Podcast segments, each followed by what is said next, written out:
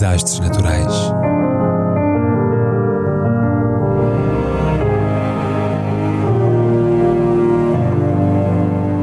Por António Araújo.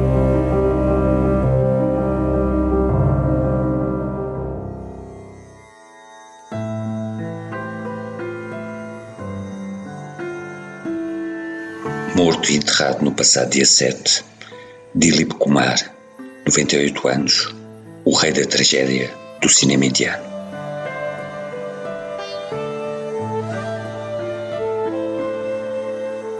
No passado dia 7, às 7h30 da manhã, caiu uma estrela em Mumbai. Um cometa, um planeta, um universo inteiro. Mas o mundo é tão grande e tão vasto, e a Índia tão distante, que por cá ninguém sentiu o estrondo, as ondas de fragor imenso.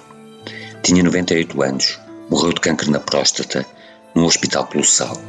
quase tão grande como ele, Dilip Kumar, que durante mais de seis décadas encheu as telas do cinema hindu com os seus papéis sérios e introspectivos, graças aos quais conquistou, entre outros cognomes, o título de Rei da Tragédia, mas que, no plano pessoal, lhe valeram fases bem beras de depressão e abismo. Coitado. É curioso que uma estrela de Bollywood, indústria fundamental na construção da identidade nacional indiana, tal como hoje a conhecemos, tenha nascido no Paquistão, num bazar de Peshawar, o Kisikvani, que os viajantes estrangeiros chamaram o Piccadilly da Ásia Central. Facto que não impediu as tropas britânicas de dizimarem a tiro, em abril de 1930, 400 manifestantes desarmados num protesto não violento, com isso catapultando a causa independentista em toda a região, a qual, todavia, não trouxe a paz ao bazar.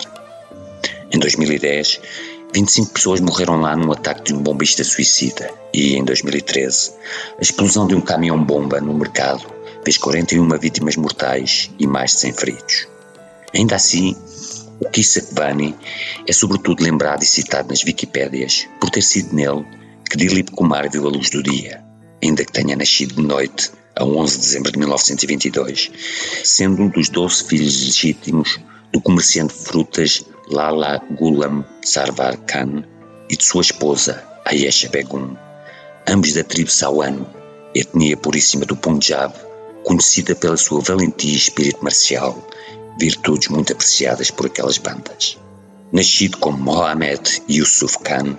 Dilip frequentou a Barnes School, um colégio anglicano de Al-Alali, onde o seu pai possuía pomares frondosos, e em 1940, concluídos os estudos elementares, estabeleceu-se em Pune como dono de uma cantina e de uma loja de frutos secos. Quatro anos depois, deu entrada na tela, já com o nome artístico de Dilip Kumar, sugerido por Devika Rani, considerada a primeira dama do cinema indiano, tendo ele dito mais tarde que recorreu a um pseudónimo por recear as represálias do pai, o qual nunca aprovou a sua carreira no cinema e sempre preferiu vê-lo na venda da fruta. Não foi auspiciosa a carreira na sétima arte, ocorrida em Desvarbata, um drama a preto e branco que o público não favoreceu, quiçá pela intrincada trama, a qual metia um ancião com duas belas filhas casadoiras, um herdeiro milionário com más intenções e um músico errante de boa índole, encarnado por Dilip, todos embrulhados numa escolha difícil, pois uma das moças engravidara do herdeiro milionário e agora estava com uma doença terminal. Havendo, pois, que escolher, vá-se lá saber porquê, entre a vida da mãe solteira ou a da inocente criança. Mas no final, graças a um inesperado milagre, tudo acabou feliz e a bem, exceto a carreira de Dilip, a qual só conheceria o êxito em 1947 com Jugnu, um tremendo sucesso onde contracenou com Nur Jan, conhecida como Rainha da Melodia, por ter dado voz ao maior número de músicas na história do cinema paquistanês. Também com um script complexo. Ele, um rapaz rico, ela, uma órfã prometida ao outro, doenças graves em dois momentos-chave da ação, dupla ameaça de suicídio coletivo dos dois amantes e depois dos pais do rapaz. Jugnu era um dramalhão potente que esmagou as bilheteiras devido à banda sonora, com participação de Mohamed Rafi, astro do playback, o maior e mais influente cantor da história do cinema hindu, por cuja garganta passaram, segundo o próprio, mais de 26 mil canções em película. Devido a uma controvérsia no Guinness, os investigadores chegaram a um número mais modesto, mas ainda assim expressivo, de 7 mil canções.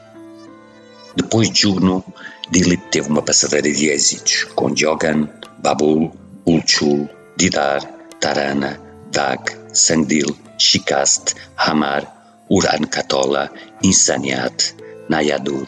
Yaudi, Madutami e Paigan. Em acumulação tal de papéis trágicos que levou o psiquiatra Dilip a aconselhar fitas mais leves, daí surgindo a sua participação em Hava, um musical em Technicolor de 1955, que logo na estreia se tornou o filme hindu mais bem sucedido de todos os tempos, na Índia e no resto do mundo. A que seguiram papéis de ladrão galante na comédia Azad e de príncipe atoleimado no musical romântico Kohinoor. A década de 1960 é marcada por épicos históricos de grande orçamento e arrasador sucesso, com destaque para Mughal e Azam, que ainda hoje escandaliza os historiadores pelas suas incongruências factuais, e por Gugna Juma, aclamado pela crítica, a história de dois irmãos pobres da região rural de Ahvad que seguem caminhos opostos, um como criminoso e outro como polícia, acabando ambos por se cruzar com estragos mútuos. Os anos 1970 foram de declínio, com os competidores já quebrados ao peso de enredos como o Dastan,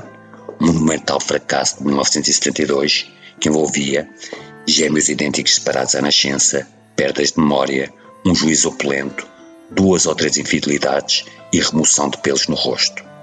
além de um frasco de veneno vazio.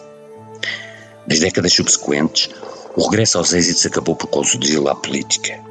Eleito para o Raja Sabha, a Câmara Alta do Parlamento da Índia, exerceu funções entre 2000 e 2006 em representação do Estado na Arastra.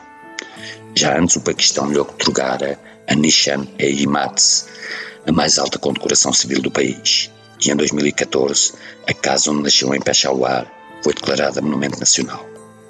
Segundo os fãs e o próprio, Dilip Kumar desenvolveu um método de atuação que antecipou os ensinamentos do Hector Studio, se bem que Lee Strasberg haja começado 14 anos antes, em 1930. E, nos 67 filmes em que participou, a sua marca de galã surumbático deixou lastro nas gerações mais jovens da indústria filmográfica hindu, a qual, apesar da sua pujança, que deixa Hollywood a milhas, só representa 44% dos lucros de bilheteira na Índia, estando hoje ameaçada pelas cinematografias Tamil, Telugu, Kannada, Malayalam, Salim Javed, Sridevi e outras. Depois de um longo namoro de sete anos com a esbelta Madhubala, começado nas filmagens de Taran e terminado numa atrapalhada judicial a meio de uma rodagem em que ele testemunhou contra a atriz e o seu pai,